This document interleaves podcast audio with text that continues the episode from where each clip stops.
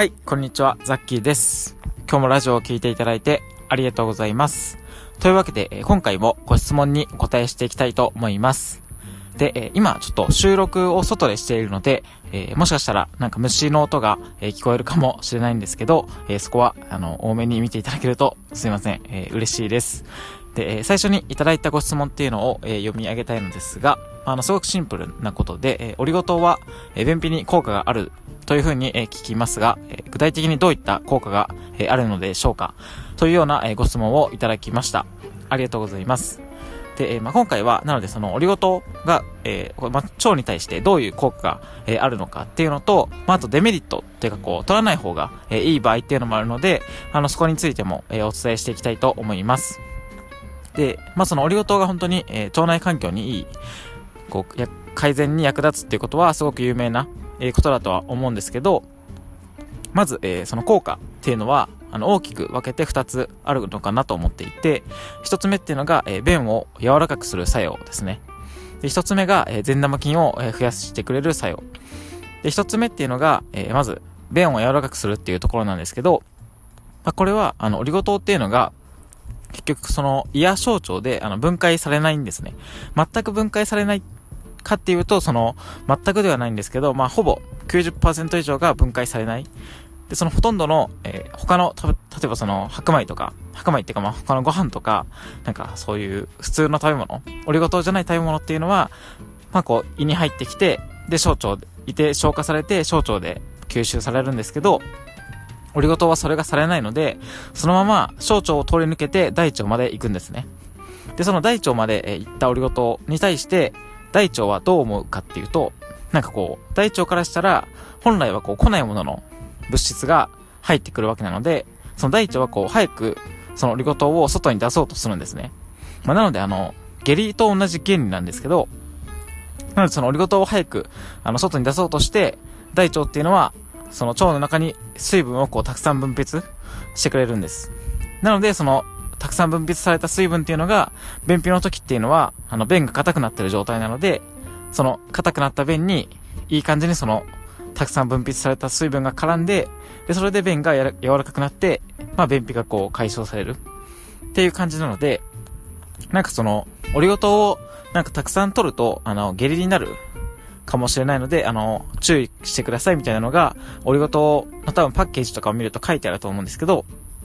まあ、それはその、そういった意味ですね。なんかあの、浸透圧作用とかって聞いたことあると思うんですけど、まあ、それと同じで、オリゴ糖がその大腸にたくさん来ることで、水分分泌が、まあ、その便秘の人からすると、あの、それがメリットになるんですけど、あの、便秘じゃない人からすると、あの、ただ下痢になっちゃうだけなので、まあ、そういったところで、あの、取りすぎには注意していただくといいかなと思います。で、次、あの、二つ目のメリットっていうのが、あの、善玉菌が増えるっていうところで、まあ、その、この善玉菌を増やす効果っていうのは、あの、いろんな研究がされてるんですけど、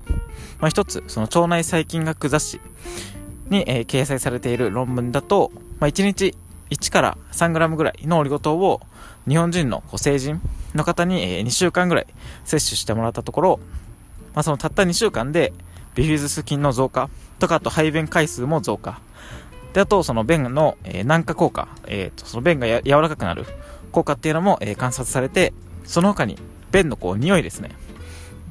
なんかこうあのそのまあ臭かったのかわかんないですけどその匂いも、えー、抑えられた。っていうことが、えー、分かっています。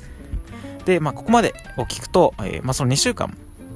別にこう飲んでいても、えー、特に便通が変わらないんだけどっていう方も、え、もちろんいらっしゃるかなと思うんですけど、まあ、そういった時は、オリゴ糖の量が少なすぎるかもしれない、知れないので、量を増やしていただくとか、まあ、あと、オリゴ糖っていっぱい種類があるので、その種類を、え変えてみていただくといいかなと思います。まあ、その量とか種類っていうのも、やっぱり、あの、絶対にこの量とこの種類がいいっていうのは、あの、人それぞれ変わってくるので、そこはあの、やっぱりあの、実際に、えー、撮ってみて、自分の体を観察するしか、えー、ない。まあ、正解は本当、えー、これを聞いていただいているあなたしかわからないので、あの、そこは、あの、試して、いろいろなものを試していただくといいかなと思います。で、次、えー、デメリットについてなんですけど、一つ目のデメリットっていうのが、えー、まあ、液体を選んでしまうとあんまり良くないっていうので、二つ目のデメリットが、え、まあ、これは本当体に合わないというか、その症状によっては、えー、取らない方がいい場合があるっていうことになります。で、一つ目の、えー、液体はあんまり良くないっていうのが、まあ、オリゴ糖ってこう、市販のものは大半が液体なのかなと思うんですけど、まあ、オリゴ糖って本来はこう、粉末なんですよね。ただのこう、粉末なんですけど、それを、えー、液体としてスーパーで売り出すときは、その液体にするために、えー、粉末に、ま、水だけじゃなくて、例えば、あの、砂糖とか、あの、ブドウ糖、加糖液糖っていう、まあ、砂糖みたいなものですね。そういった、あの、まあ、いらない油、油じゃない、甘みですね。甘みを加えて、で、液体状にしているってことがほとんどなので、まあ、その、すごく有名なオリゴ糖のシロップとかってあると思うんですけど、ああいったのも、あの、オリゴ糖よりも、結局その砂糖とかの成分が多くなっちゃってるので、まあ、その液体のオリゴ糖っていうのはやっぱり、あんまりオリゴ糖としての効果は、えー、感じにくいのかなと思います。なので、あの、オリゴ糖として取るんだったら、やっぱり粉末を、えー、僕はお勧めしていますね。で、次のデメリットっていうのが、まあ、その、症状によっては取らない方がいいっていうところなんですけど、まあ、これはすごく具体的に言うと、一つ目の症状っていうのが、まあ、その食物繊維とか発酵食品を取った時に、こう異常にお腹が張るとか、なんか、そう、それを取った時だけ、あの、ガスがこう、すごい溜まる感じがするとかっていう場合は、あの、オリゴ糖っていうのも、そのガスを発生させる原因になる可能性があるので、避けていただいたりとか、まあ、あと、便秘だけじゃなくて、えー、下痢も繰り返すっていう場合ですね。便秘と下痢を繰り返すのが、えー、続いているっていう場合は、そういった時も、あの、オリゴ糖は取らない方がいいっていうのが、えー、研究で、研究とかの、日本消化器病学会っていうところで、その、IBS っていう症状になるんですけど、その便秘と下痢を繰り返す時っていうのは、オリゴ糖は控えた方がいいっていう風に、えー、言われてるので、あ、あの、もしそうそういう症状がある場合は、えー、オリゴ糖は取らずに、あの、まあ、他の食物繊維とかもできるだけ控えて、で、この体の変化を見て、それで改善していくんだったら、あの、やっぱりその食物繊維とかオリゴ糖っていうのは、もう極力ゼロぐらいまで抑え抑えてから、あの、体調が戻ってからまた、あの、食物繊維とかを取って、善玉菌を増やすっていう感じで、まあ、その、一時的に、減らすっていうのを、やっていただいた方がいいかなと思います。で、まあ、最後に、そのオリゴ糖の、まあ、その効果を、あの、今言ったその、合わない人っていうのは、まず避けることが大事なんですけど、そうじゃない場合のオリゴ糖を取るときのこう効果を最大化する取り方っていうのもお伝えして終わりたいんですけど、まず、えー、具体的に言えば1日に大さじ2杯ぐらいを、えー、食後に、なのであの、1日に大さじ2杯なので、まあ、朝の食後に大さじ1、で、夜の食後に大さじ1っていう感じで、まあ、2杯ぐらいを、えー、1日にとっていただくといいかなと思います。で、それを、まあ、1週間とか2週間ぐらい続けて、もし、えー、お腹の調子に変化がなければ、大さじ1杯ぐらいを追加するか、まあ、種類を変えてみる。で、もしそれで便が柔らかくなってきたら、そのままの量を維持して、あの、取っていただく。で、もしそれでお腹が張りやすくなったっていう場合は、まあ、量を少なくするか、まあ、その場合もオリゴ糖の、えー、種類を変えて見ていただいたりとか、